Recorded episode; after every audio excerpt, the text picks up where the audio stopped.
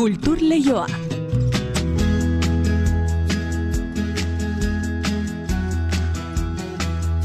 Eneritz gorrotxategi, Arratxaldeon. Arratxaldeon inigo. Bilboko Guggenheim Museoak zazpi erakusketa garrantzitsu izango ditu aurten, gehiago akaso ere bai, baina gaur aurkeztu dituzten eh, zazpi erakusketa horiek nabarmentzekoa da zazpi artista ezagunen lanak izango dituztela oinarri, ezta? Bai, hala da, eta hiru aste barru Joan Mirori eskinitakoa izango da lehena errealitate absolutua izenekoa. Laurogeita bi margo, zeramika lan batzuk, konstelazioak edo eta pintura txuriak erakutsiko dituzte, mila bederatzen da hogei eta berrogeita bostarteko Pariskoa vanguardiarekin harremandutako lana biztaratuz. Picasso ere azpimarratu beharrekoen artean da, ari eskainetako materia eta gorputza izaneko eskulturen erakusketa izango baita. Estatuan lehen aldiz, egin egingo dena artistaren eriotzaren berrogeita amargarren urteurunarekin bat egingo du gainera. Eta zazpikote horretan gainerakoak balinet jadon boaiki, artista eta idazle Britainiarra, Oskar Kokoska Austriarra, Jaio Ikusama Japoniarra, Marin Ugonie Londresen bizi den artista eta zinegile frantsesa eta Gego artista Germaniar Venezuelarra daude. Hori guztiek aurten Bilboko Guggenheim Museoan.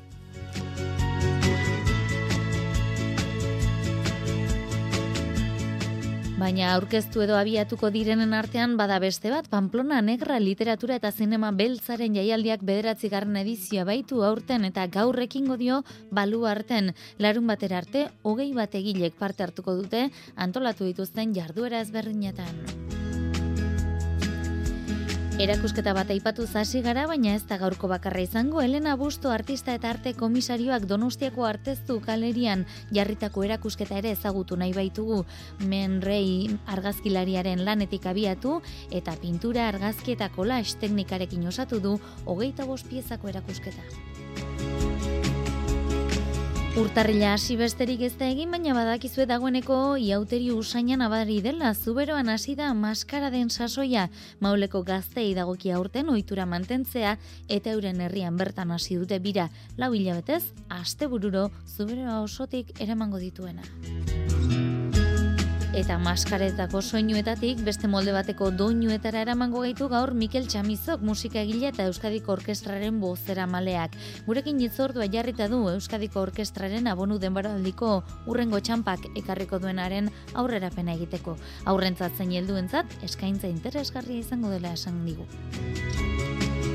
Ba, kontu hauek eta gehiago espero ditugunez, hasi egin behar rezer baino lehen ordea, arratsaldean daizula entzule. Kultur leioa zabaltzeragoaz, Euskadi Irratian.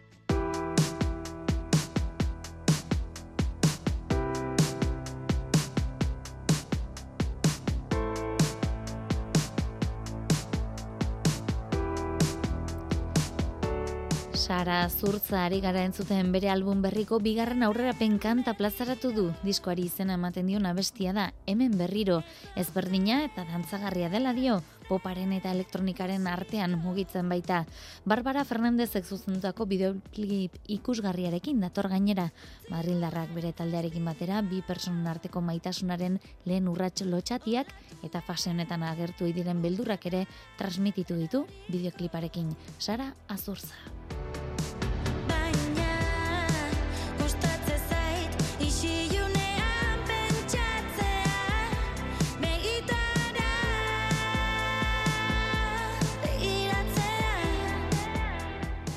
Eta doinu hauekin bagoaz guen jaimek zazpi erakusketa izango dituela esan dizuegu, emeretzi hogei garren mendean markatu giltzarri izan diren artista banaren obrak sakonduko dituztena gainera. Iristen lehena, Joan Miroren eta Parisko Abanguardiak bere lanean izandako eraginaren inguruko erakusketa izango da, eta ondoren etorriko dira gainerakoak.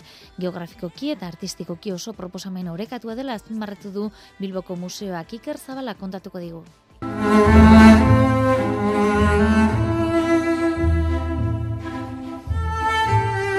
Guon jenek 2008 zoragarriari jarraibide eman itio eta sekzioak intersekzioak erakusketaren zatik garrantzitsuena irugarren solairuan ikusgai egongo den bitartean, hogei garren mendea zeharkatu duten artisten lanak era monografikoan plazaratuko dira. Juan Ignacio Bidarte, Guon jeneko zuzendaria. Gure aurtengo arte programazioa orkesten ditzuegu. Zazpi erakusketa, bikain eta desberdin eskainiko ditugu eta publikoaren txat erakargarriak izatea espero dugu. Iristen lehena Joan Miro artista kataluniarraren erakusketa izango da. Otsaiaren amarretik aurrera larogeitik gora obra izango dira. Batez ere margolanak, baina zeramikako eskulturak ere izango ditugu. Oroar, Pariseko abanguardiek Mirorengan izan zuten eragina aztertuko dutenak. Ana López de Munain, museoko komunikaziokidea.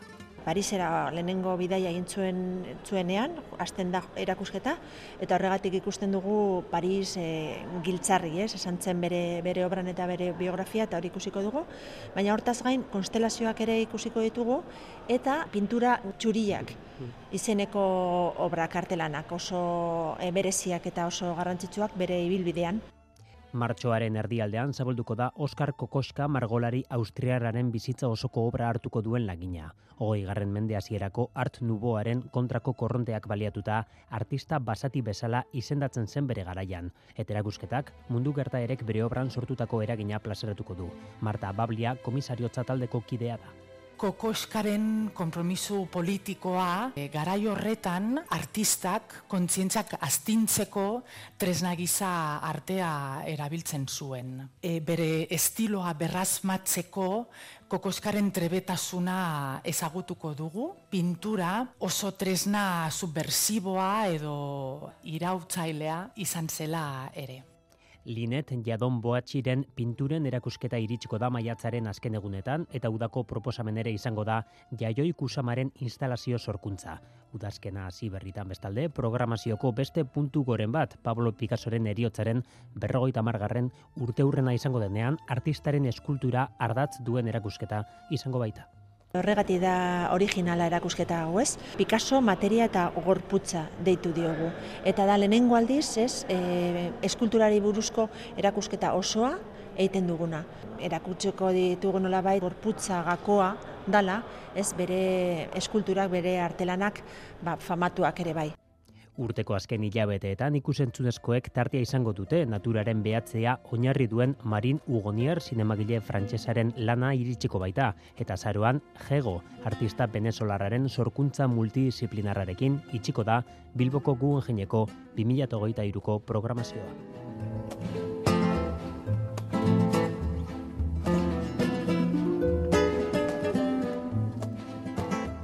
Pamplona Negraren bederatzigarren edizioa arratsaldean hasiko da Iruñean. Jaialdiko sail ospetsuenek inauguratuko dute gaur jaialdia poliziaren negoziatzaile bat gonbidatu izan duen krimena estenara, beste hizkuntza batzuetan idazteari buruzko mai ingurua eta zinema zikloko lehenengo proiekzioa datozen egunetan ez dira faltako gastronomia beltza, egileekin egindako topaketak, lantegiak eta antzazutako ibilbideak. Larun bat arte goi mailako hogeitik gure idazle pasako dira jaialditik Dolores Redondo, Charles Caming edota Jeronimo Andreu besteak beste itziar esek ditu xetasun gehiago.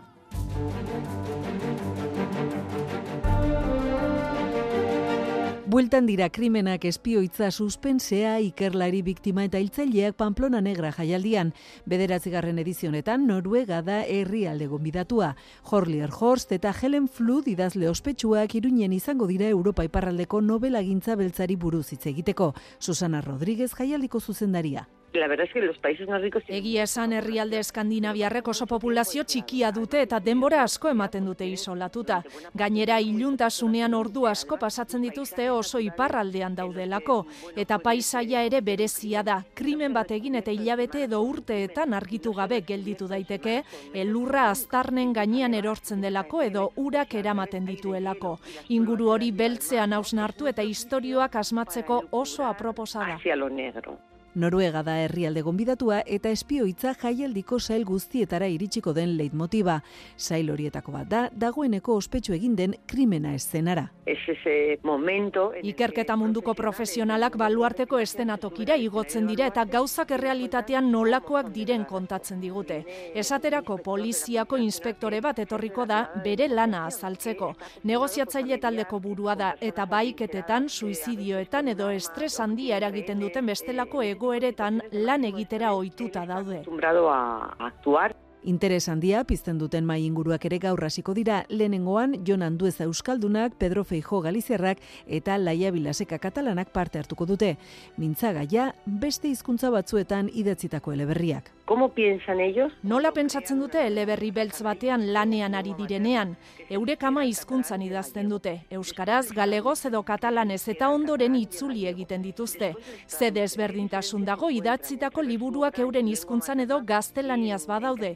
Mugarik aldute ama hizkuntzan idazteagatik edo alderantziz, gaztelaniaz idazteak jartzen dizkie mugak. Pone el castellano. Eta gainera, zinema zikloan non Bo Widerberg, Christopher Bo eta Kika Urismakiren filmak ikusiko ditugun.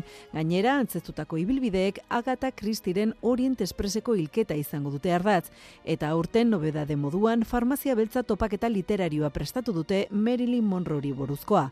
Larun bat arte, antolatu dituzten lantegi, itzaldi topaketa eta bestelako jardueretan, hogeitik gora egilek parte hartuko dute. Charles Camin, Jeronimo Andreu, Ana Vallabriga, Teresa Cardona, Carmen Mola eta Dolores Redondo besteak beste.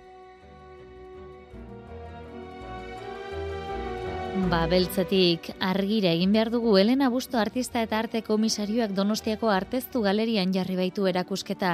Man rei argazkilari ezagunaren lanetik abiatu da eta pintura argazkia eta kolaes teknikarekin osatu du bere artelana. Hogeita bost pieza daude ikusgai, arteztu galerian Mari Jose Uria kontatuko digu. Artisten lanak erakusteko eta sormelana sustatzeko, arte irakasteko lekoa izaten da arte galeria, eta gaur donostiako bentaberrin dagoen arteztu galeriara sartu gara. Iker Anti artista eta galeriaren arduradunak azaldu digu, orain agerian duen mostra, Lefenet de Kelken izenekoa da norbaiten leioak. Elena Busto artista eta arte komisarioa da, eta donostiako arteztu galerian jarri du, hogeita bost artelan biltzen dituen erakusketa. Dadaismo arte mugimenduan, hain esanguratsua izan zen Raiman argazkilariak egindako lanak hartu ditu oinarri eta eraldatu egin ditu. Alaxe mintzatu dira artista bera eta ikerantia. y hacer una especie de versión en la que yo paso luego a papel fotográfico y pinto o lo trabajo por encima. Erakusketa berezia gelditzen da benetan oso koloretsua, kuadro oso koloretsuak, oso biziak, eta baita ere, ba, guzti hau zean murgilduta ez, e, dada eta feminidadea, feminitatean oinarrituta, emakumea azaltzen du e, bere askatasun osoan erakusketa honek. Artista honek pintura, argazkia, kolaxa erabiltzen ditu tekniken artean. E, teknikari buruz esan, ba, teknika mistoak direla, denetik erabiltzen du. E, kolaxa, argazkia, pintura, e, sartzen ditu baita ere, bueno, edo lotzen ditu irudiak zenbait e, e, kuadrotik kanpora irtetzen duten zenbait e, periodiko notizi kiribilduak e, alambretan eta bat. Ikerantiak esan digu amabi urteko ibilbidea duela arteztu galeriak eta saiatzen dela sortzaileak, ikusleak eta sortzeko prozesua ikastera datozenen arteko.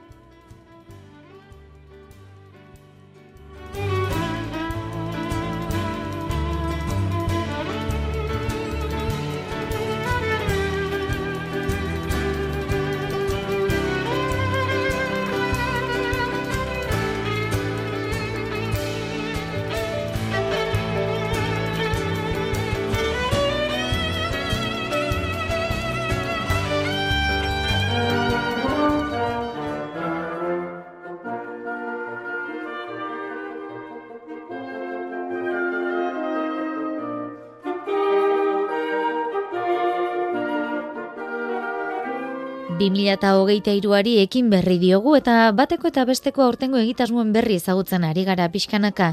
Ba Euskadiko Orkestraren urrengo denboraldiaren inguruko esetasunak jaso behar ditugu jarraian.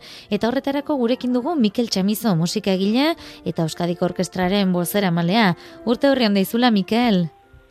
Urte berrian zuentzat ere kaixo zemoz zaude. Ondo, ondo, ez dakit urtarrila aldapan gora etorri dela esaten da, askorentzat ala izango da, baina zuentzako urtarrila anitza dela esan behar dugu. Moldez berrinetako itzorduak dituzuelako begiz jota, ez da, Mikel? Bai, bai, bueno, urrengo abonu programa, badakizu abonu programa dela Euskadiko Orkestraren ba jarduera nagusia, ez?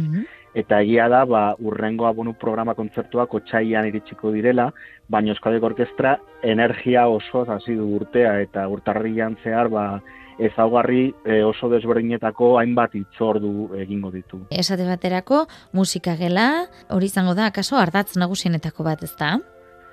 Bai, e, Mikel Kainadak koordinatzen duen musikagela proiektuaren baitan eskolako aurrekin lan egiten du Euskadik Orkestrak, ez? Hainbat itzordu izan ditugu proiektu honen barnean iraganean, ze ja badaramagu hainbat urte egiten musikagelaren e, kontzertu hauek, E, baino, e, urtarrilean, urtarrilearen emezortzitik, hogeita zazpira bitartean, ba, gipuzko osoko ikastetxetako milaka ikasle izango ditugu berriro, ba, miramongo gure goitzan, ez? Mm Zehazki, izango dira, lau mila eta zazpireun e, ikasle, baino gehiago, gipuzkoako hogeita eru herritatik etorriak. Ba, izarna zabalatik, ataonetik, eibar, laskao, zegama, deba, orio, tolosa, irun, bueno, ba, ia bos mila aurre pasatuko dira, ba, miramongo gure goitzatik, ez? Mm Beraz, e, sekulako aktibidadea izango dugu egun horietan, ez? Orain gonetan, ba, Living Room Music e, izeneko ikuskizuna ikusi izango dute ikasleek. E, Living Room Music egongelako musika edo, esan dezakegu, ez? e, ba, Euskadik Orkestrak 2008 bat garren urtearen hasieran estrenatu zuen ikuskizuna da, baina ordutik arrakastandiko ibilbidea izan du eta hainbat aldiz berreskuratu da. Eta, bueno, oso historia polita dauka, ez, bueno, polita. Ze pandemiaren lehen olatua eta handik gutxira sortu zen ikuskizuna hau, ez? E, eta nola reflejatzen du esperientzia hau ba, apartamentu batean berrogei aldia gordetzera behartuta dauden lau perkusio jotzaile ditu protagonista, ez? Ikuskizunak.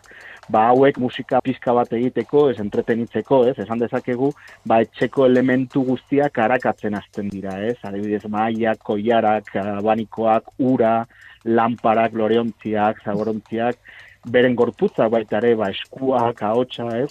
Guzti horrekin hasten dira ba musika egiten eta experimentatzen, ez?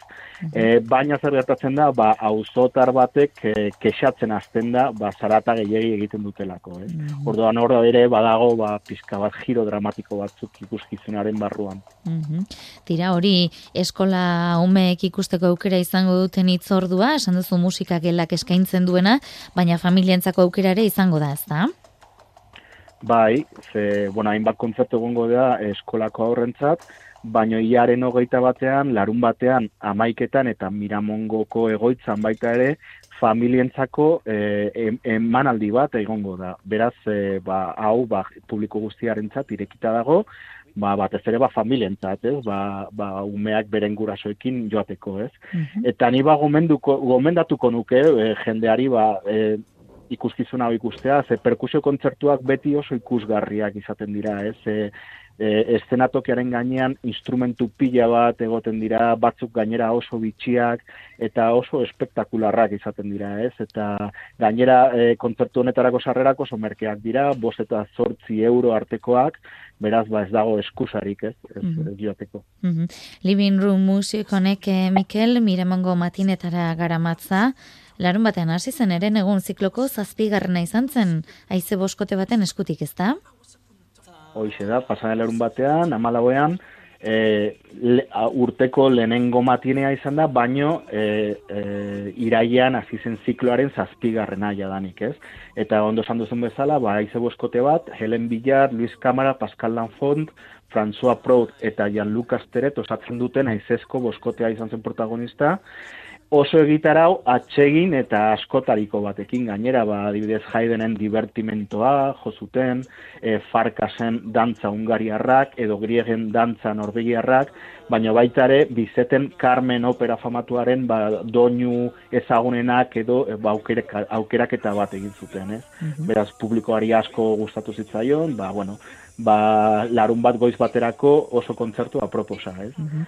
Eta urtarriaren hogeita sortzian, ze e, ziklo hau gutxi gora bera bi astero egiten da, e, urtarriaren hogeita sortzian baitare larun bata matine berri bat izango da, eta orain honetan perkusioa izango da berri ore protagonista, ze Euskadik Orkestrako perkusioko taldeak Living Room Music e, honi e, ikuskizun honen bertso berri bat eskainiko du, baina kasu honetan publiko helduarentzat egokitutakoa. Mm Ba, aurrak ikusi duten bertsoa pizka bat e, e, teatroan eta musikan baita ere, baina pizka bat ikuskizune light edo ligeroagoa bat da, esan dezagunez, eta ba, matine honetan ja pizka bat fokua egongo da ba, e, musika lanetan beraietan. Eh? Mm Otsaila eta ekaina artean alere, beste zortzi matine ere espero dira, ez da? Kaso honetan soka laukote, koru eta ize metal taldeekin.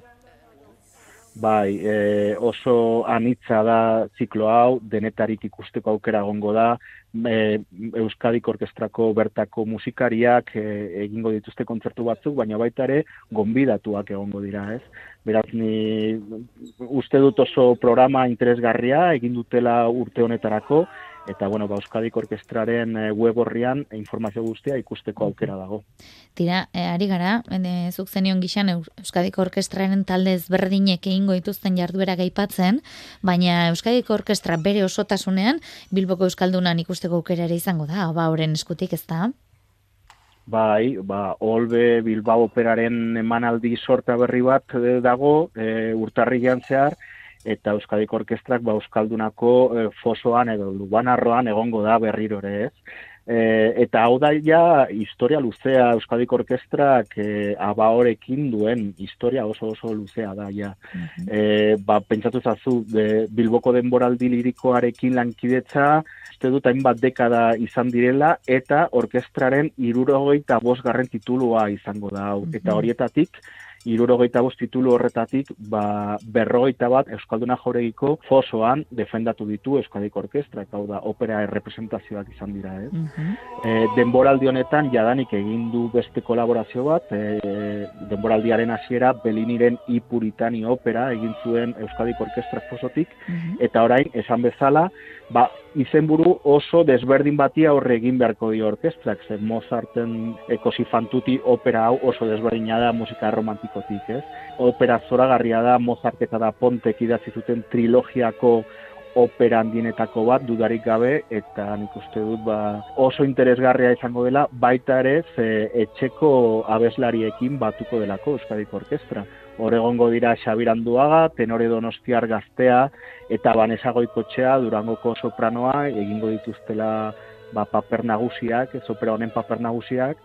Eta zoragarria da, ze ikustea e, abeslari gazte hauek e, orantxe bertan ba, mundu osoko e, eszenatoki berenetan abesten ari direla eta urtarri jantzear ba, Bilbon aurkituko direla. Ba, baitare beren orkestrarekin, ez? Euskal Herriko orkestrarekin. Mm Ba, Mikel Txamizo, musikagile eta Euskadiko orkestrako bozera malea utzi izkigu zuia egutegian markatu beharreko hainbat itzordu, ia ba, espero bezala arrakastatxu joaten diren, gozatu, egiten dituzuen bitartean eta gozara zinoski, ba, bertara doazenei. Eskerrik asko eta hurrengo ba, itzordura arte? Mi esker zuri denaritz eta hurrengura arte.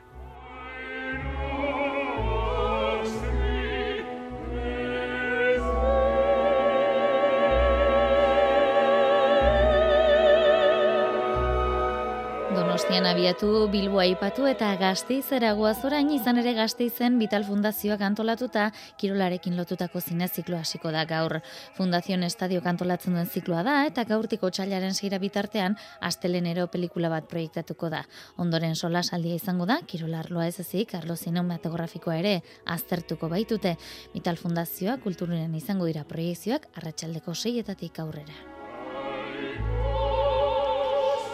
Eta azken txampa honetan eriotza bat ere bai, Gina Lollo Brigida aktore italia, italiarra zendu baita laurogeita ama urte zituela. Makina bat film egin zituen horien artean dago, Burt Lancasterrekin trapezisten lekuan jarrita egin zuten filma esaterako. Eite benen izan zen Miramonen mila bederatzen da laurogeita amairugarren urtean bere liburua aurkezten zen magile eta aktore ezagunenekin lan egindakoa da, Lollo Brigida Hollywoodera egin zuen salto, Paradiso Hotel Salomon eta Sabako erregina, iraila etortzean, deabroaren burla eta beste film asko daude bere ibilbidean. Aktore lanagatik eta munduko emakumerik ederna gisa izendatuta oso ezaguna egintzen mundu osoan urrezko globoa irabazi zuen, prentsako argazkilari bezala ere lan bikaina egin zuen eta eskulturgile lanetan ere ba aritua da bere biografian jasotzen denez.